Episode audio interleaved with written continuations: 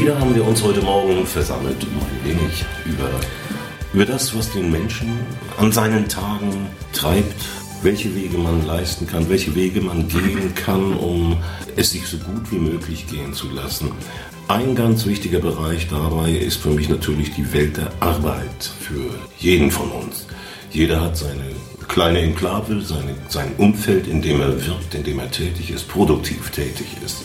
Was kannst du aus deinem Erfahrungsbereich, lieber Resa, erst einmal schönen guten Morgen. Ja, guten Morgen, Manfred. Was kannst du aus deinem großen Wissensbereich uns dazu beisteuern? Worauf sollten wir als Arbeitnehmende, aber auch Arbeitgebende in unserem Gemeinsamen, in unserem Miteinander achten, damit wir ein mehr, ein angenehmes produktives Miteinander erzielen? Das ist eine sehr spannende und sehr interessante Frage. Denn die Arbeit nimmt sehr viel Zeit unseres Lebens in Anspruch. Und ich bin ähm, der Überzeugung, dass wir vielmehr mit uns im Einklang stehen müssten und vor allem den Beruf, den wir ausüben, als Berufung betrachten sollten. Was ich immer wieder in meinem Leben und in meiner Coachingarbeit in Unternehmen oder Einzelpersonen äh, mir immer wieder begegnet, ist folgendes, dass die meisten Menschen eine zu große Erwartungshaltung gegenüber Firmen und Unternehmen haben oder Management. Die Angestellte, die scheinen einfach in ihren Beruf hinein gedrängt worden zu sein. Und es scheint auch so, als wenn diese die Verantwortung für ihre, für ihre Arbeit gar nicht tragen wollen. So als wenn andere Menschen alles dafür tun müssten. Und ich glaube, das ist die erste große Herausforderung jeder einzelne Person zu akzeptieren, dass er selbst die Verantwortung für seine Arbeit, für seinen Beruf, Job oder sagen wir einfach für sein Leben äh, zu übernehmen hat. Der zweite Punkt ist einfach die Frage, die man sich stellen müsste, was kann ich dem Unternehmen, was kann ich dem Unternehmen, äh, der, der Firma, dem, dem Management und so weiter geben? Anstatt vorher die Hand zu strecken und erwartungsvoll und erwartungsfroh äh, meinen, dass der äh, Unternehmer oder das Unternehmen, die Firma, die Institution mir von Anfang an erstmal überhaupt was geben müsste. Wenn ich dann Forschungsgespräche führe, selbst sei es bei mir in meiner Institution oder wenn ich dann in anderen diversen Unternehmen eingeladen bin, um Forschungsgespräche für diese Firma zu führen, als allererstes, wenn ich dann frage, was der Grund sei, warum wir dich einstellen sollten, wird einfach eine Reihe von Qualifikationen dargestellt, weshalb es sinnvoll ist, diese Person einzustellen. Aber dabei vergessen die meisten Menschen ihre Gefühle, ihre Emotionen, die Glaubenssätze oder die Grundhaltung. Was vielleicht noch wichtig ist, was sie dem Unternehmen wirklich geben können. Und das wird sehr häufig vernachlässigt. Um das nochmal kurz zusammenzufassen, ist, glaube ich, als allererstes die Verantwortung darüber zu übernehmen, dass ich für mein Leben selbst verantwortlich bin, dass ich auch dem Unternehmen, wo ich gerne arbeiten möchte, dass ich dem Unternehmen was von mir gebe, bevor ich überhaupt die Hand strecke und sage, gib mir Geld, weil ich die diverse Qualifikationen habe. Ich glaube, wenn diese zwei beiden erstmal erfüllt sind, dann haben wir eine gute Voraussetzung, um äh, gemeinsam zu arbeiten. Was mir zu dem Thema einfällt, du sagtest Qualifikationen des äh, arbeitssuchenden Menschen, das findet oft in Form von Vorstellungsgesprächen statt. Was mir dabei auch ganz brandheiß einfällt, ist die äh, übliche Bewerbung, die Bewerbungsunterlagen. Und da sind neulich Experten dazu gekommen, dahin übergegangen, dazu übergegangen, dass sie sagten, sie legten keinen Wert mehr auf diese Bewerbungsunterlagen, sprich Lebenslauf, was bin ich, was habe ich, welche schulischen Ausbildungen, Foto genau. dazu, das ist genau. viel Material, aber im Grunde genommen äh, ohne Aussage. Ja. Ist für die, viele äh, Unternehmen in heutiger Zeit gar nicht mehr so maßgeblich. Sie achten auf andere Werte, aber nicht auf diese Bewerbungsunterlagen. Genau, weil das ja im Prinzip geringfügig wichtig ist. Wir Menschen können ein Leben lang lernen. Wir sind imstande, unser Gehirn weiter zu trainieren, Wissen uns ein, äh, anzueignen. Und ich glaube, wenn diese persönliche Motivation nicht dahinter steckt, wenn ich meine Berufung nicht gefunden habe, wenn ich diese Vision nicht fühle, weshalb ich diesen Beruf ausübe, oder weil, wenn ich dann keine Mission in meinem Leben empfinde, dann wird es sehr schwierig mit der Motivation. Wenn ich nur eine Motivation habe, aus Mangelgefühl heraus mich für einen äh, Job äh, bewerbe, damit ich meine Miete zahlen kann, dann verflacht die Motivation früher oder später so dass ich irgendwann meinetwegen die Miete zahlen kann, das Auto zahlen kann, ein, zweimal die Woche meinetwegen essen gehen kann und so weiter. Und irgendwann habe ich dann die Motivation nicht mehr. Weil Geld ist im Prinzip nicht die, der, der Hauptmotivator überhaupt, sondern wir müssen immer uns die Frage stellen, wenn wir jetzt beim, beim Management sind, bei, bei den Führungskräften, die ihre Mitarbeiter motivieren sollen, dann sollten sie genau das auch berücksichtigen, nicht immer das Geld im Vordergrund stellen.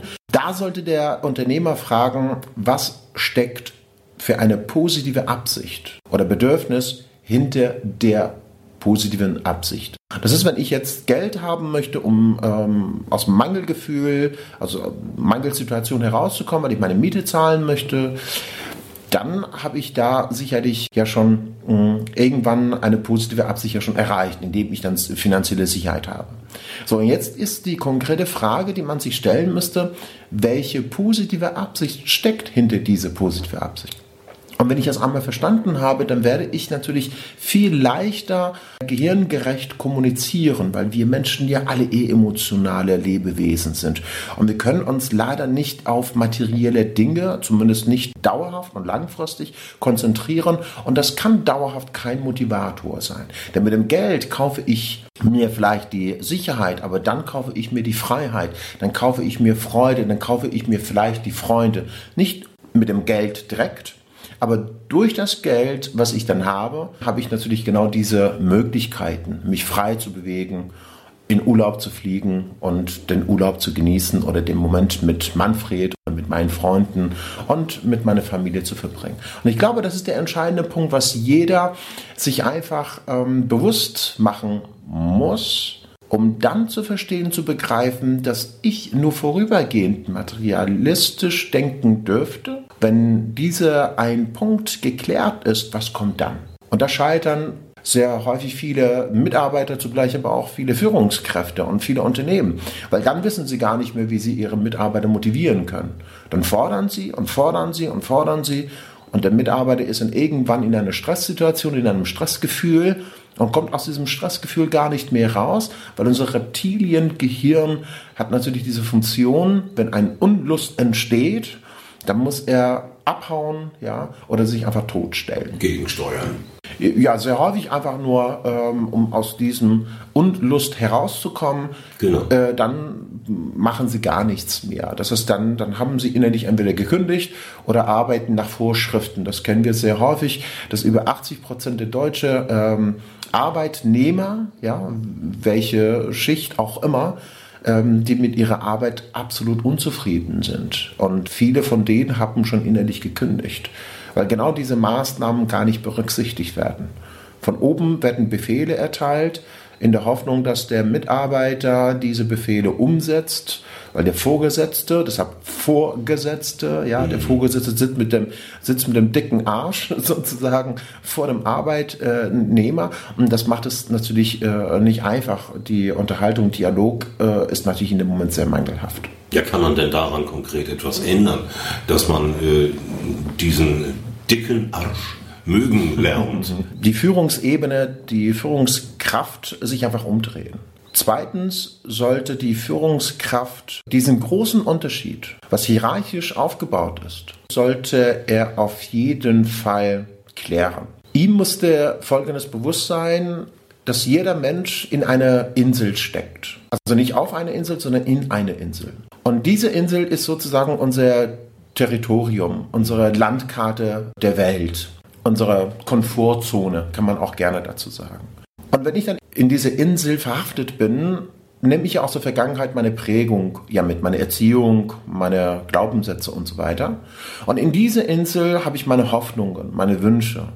Und parallel dazu habe ich selbstverständlich meine Ängste, meine Sorgen, meine Trauer und so weiter. Und meine Ziele, Visionen für die Zukunft. Das heißt, ich bin ebenfalls auch ein Stück zukunftsorientiert weil ich ja entsprechende Hoffnungen habe, Wünsche habe und Ziele habe, die ich dann in der Zukunft erreichen oder verwirklichen möchte.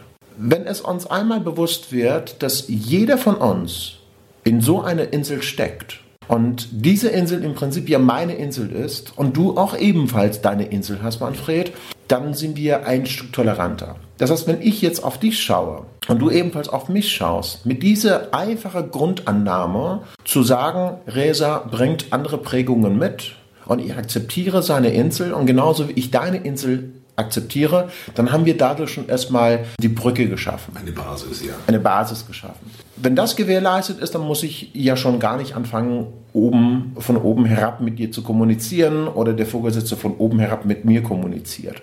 Das schafft dann natürlich entsprechend eine Basis. Wenn ich das einmal verstehe, dann verändere ich auch automatisch meine Wortwahl.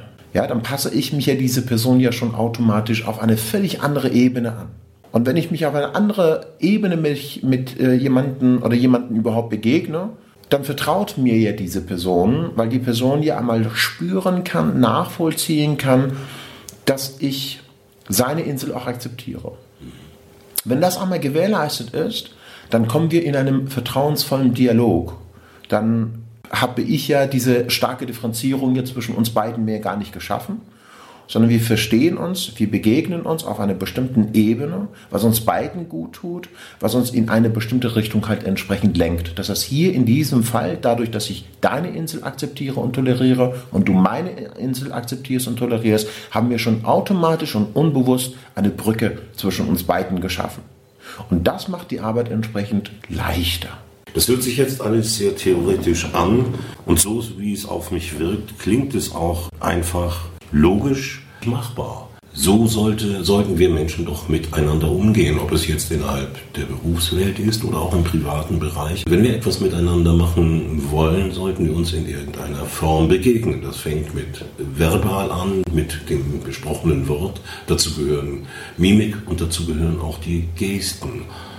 Also die Haltung, die man generell annimmt. Also es ist eine gesamtes Vielfalt. Ausstrahlung an positiver Energie, an ablehnender Haltung. All diese Mechanismen greifen ineinander. Ja, das ist die dort. erste Voraussetzung. Absolute Voraussetzung überhaupt. Die erste innere Haltung.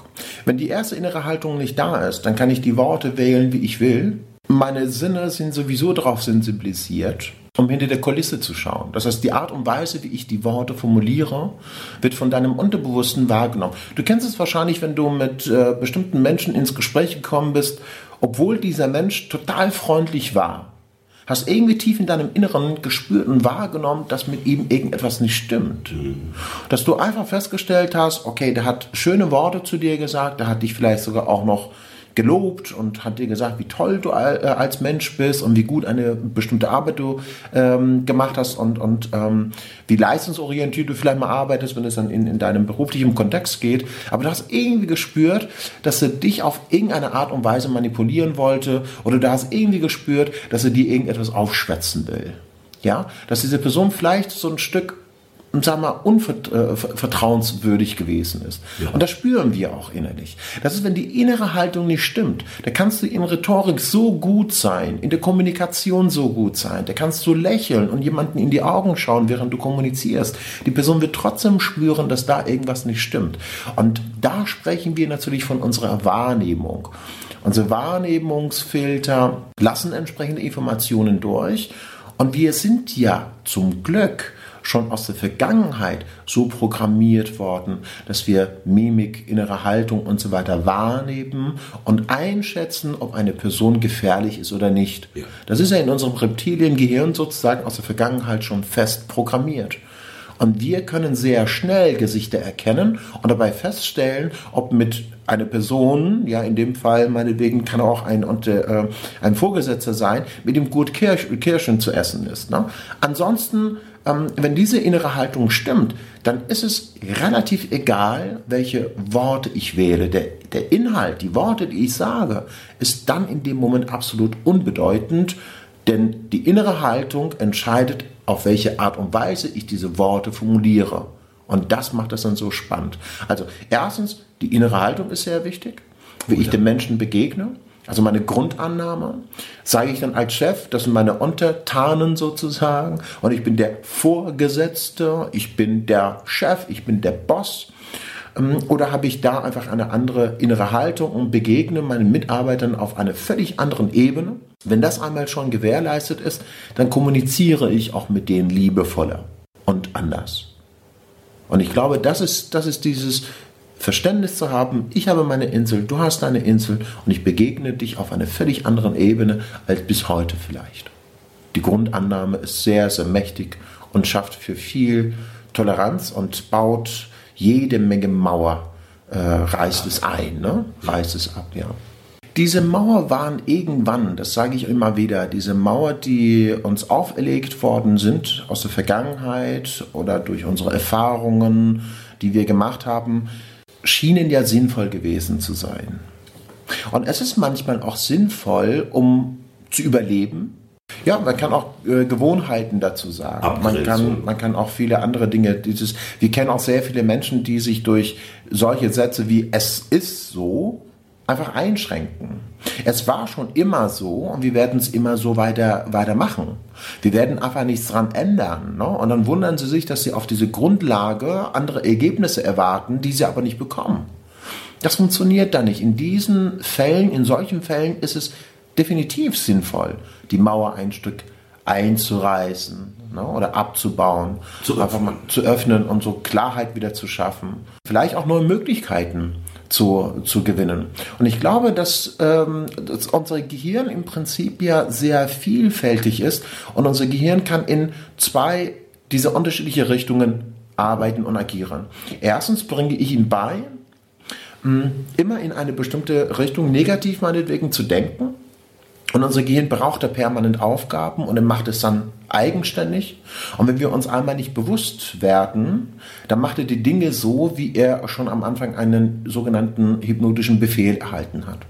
Wenn er diesen Befehl schon erhalten hat, dann geht er in die eine Richtung. Das heißt, ähm, unser Gehirn fängt an, anhand diesen Konstrukt, was wir ihm schon vorgegeben haben, beginnt er alles für sich so zurechtzulegen, so zurechtzuschieben, so dass deine Illusion von der Realität weiterhin aufrechterhalten bleibt. Das ist, wenn du irgendwelche neue Erfahrungen machst, dann wird er irgendwann sagen, ach nee, das habe ich aber anders erlebt. Und dann dreht er die Worte sozusagen schon so um, dass er weiterhin egoistisch Recht behalten kann. Da gibt es natürlich aus der Psychologie eine schöne Geschichte. Da ist ein Herr, der sagt dann permanent, äh, ich bin eine Leiche. Ja, und dann geht man zu ihm hin und sagt dann, ja, wie schaut's denn aus? Du bist eine Leiche. Ja, ja, aber Leiche kann ja nicht atmen, kann er nicht riechen, kann er nicht schmecken, kann er nicht essen, kann er nicht schlafen und so weiter. Der ist felsenfest davon überzeugt, dass er eine Leiche sei. Da kommt ein Therapeut zu ihm hin, nimmt seinen Finger und eine Nadel und piekst ihn einmal an und er fängt an zu bluten. Vorher hat man ihn ja gefragt, wie ist das mit einer Leiche? Blutet denn eine Leiche? Er behauptete, nein, eine Leiche blutet gar nicht.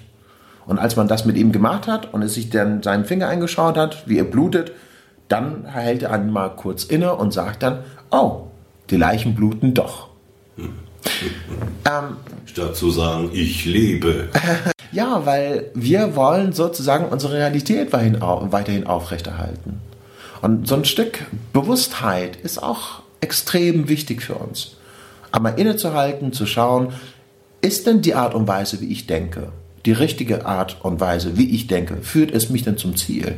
Und da kommen wir natürlich auf eine Sache, was ich extrem wichtig finde, die Wirkung, die ich in meinem Leben erreichen möchte. Die Wirkung, die ich in einer Kommunikation erfahren möchte.